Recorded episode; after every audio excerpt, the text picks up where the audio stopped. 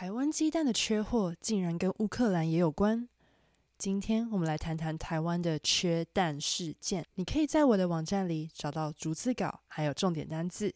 也欢迎用语音留言寄 email 给我你的想法。那我们就开始喽。圆圈计划想要提供及建立一个华语学习社群，在这里我们会讨论各种不同的主题。大家好，我是韵子，这是圆圈计划。大家好，欢迎收听《圆圈计划》第一集。今天我们要讨论的是目前正在发生的台湾鸡蛋缺货事件。我会选这个主题，是因为台湾的鸡蛋每两颗就有一颗是从我的家乡彰化生产的，所以我想要在这集跟你介绍最近台湾的鸡蛋到底怎么了。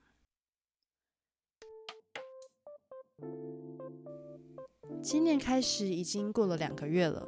如果有在看台湾新闻的人，应该都知道台湾鸡蛋的缺货问题还没解决。在有些地方，像是台中，居然限制一个人只能买二十颗鸡蛋。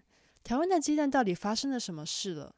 鸡蛋缺货，简称缺蛋，有很多原因。在这里，我整理成三个主要的原因。缺蛋事件的第一个原因是因为饲料涨价了，在二零二一年一月，就因为国际运送的费用增加，导致台湾进口玉米也涨价了。到二零二二年一月，世界第四大玉米出口国的乌克兰跟俄罗斯的关系不好，也让台湾进口玉米的价格又更高了。玉米是蛋鸡饲料最主要的原料之一，因此饲料价格也已经上涨了四成到五成。原因在于，因为 COVID 疫情，二零二一年五月，台湾餐厅禁止内用，导致鸡蛋供过于求，鸡蛋的价格就跌到十颗鸡蛋只要三十一块钱。在饲料价格高、鸡蛋价格低的情况，很多蛋农决定减少养鸡的数量。第三个原因在于禽流感，禽流感是一种鸟类传染病，冬天的时候鸡比较容易生病。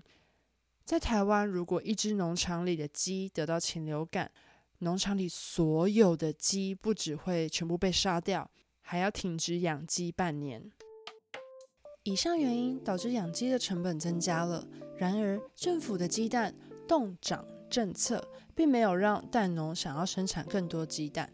在这场缺蛋事件，有另一个现象，就是品牌蛋的消费者变多了。品牌蛋是蛋农自己建立品牌，销售自己的鸡蛋。通常品牌蛋农场里的设备都会比较先进，对于鸡的饲料环境都会比较讲究。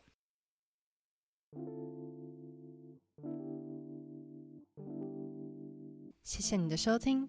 你的国家是不是曾经也有缺货的情况？是什么时候？什么东西呢？